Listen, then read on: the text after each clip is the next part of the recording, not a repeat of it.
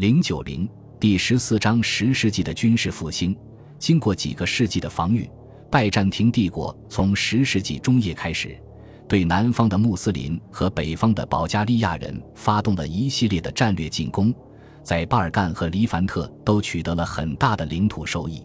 甚至在成为皇帝之前，尼克弗罗斯二世福卡斯已经是这一战略转变的主导者。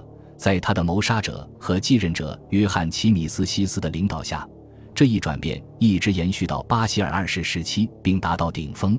他从四面八方扩张了帝国的版图，彻底打败了保加利亚人，夺回了多瑙河边界地区。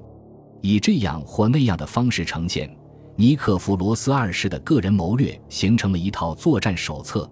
这些手册之间的互补性远远超过他们的重叠性，而且充满了精明的建议。特别有趣的是。他们不经意间揭示了各种各样的信息，从拜占庭武器到争议性圣战边界上的平民日常生活。正如我从个人经验中所学到的那样，一本作战手册可能反映出各种不同目标的任意组合。以奥纳桑德的著作为例，他为战争提供道德语境，或者为了应对战争的混乱状况，制定整齐有序的军衔制度和档案框架，安排营地规划。就像海吉纳斯·格罗马蒂克斯和艾里安所做的那样，并提供可实际用于战斗的技术信息，这似乎是下文所讨论的十世纪军事手册的主要目的。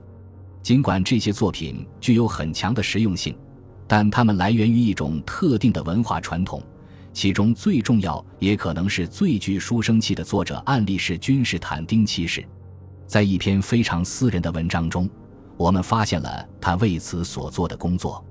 他已经开始为他的儿子罗曼诺斯书写一份备忘录，题为“当伟大的罗马皇帝继续作战时，应该注意些什么”。这个问题以前已经被谈论过，到现在很多人仍在讨论，但一直没有以书面形式写出来。我们认为这是不公正的，也是不好的。我们在完成了大量的研究之后，却发现宫廷内被储存任何这方面的文献。最后。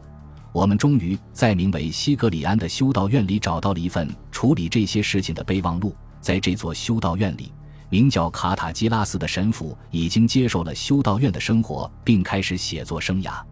因为这些是由利奥皇帝下令记录的东西，但是由于这部著作的希腊语版本没有完成，因此书中包含了许多野蛮、孤立的观念和语法错误。尽管如此。他还是值得肯定和称赞的。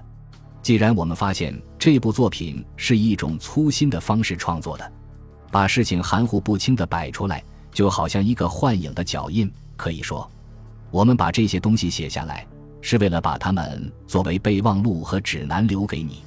这份文件本身的价值在于它所传达的附带信息，特别是关于后勤方面的信息。但它所描述的是帝国取得某些胜利的进展。而不是真正的远征，正如莫尔特克可能说过的那样，它没有战术价值。但是，编纂这些具启发性的文献，还有编辑并保存他们的工作，存在巨大的价值。这些工作让我们现在可以阅读这三本军事手册。这些文献一点也没有摆脱令君士坦丁感到不安的野蛮和孤立主义，而论述中也包含着丰富及契合实际的建议。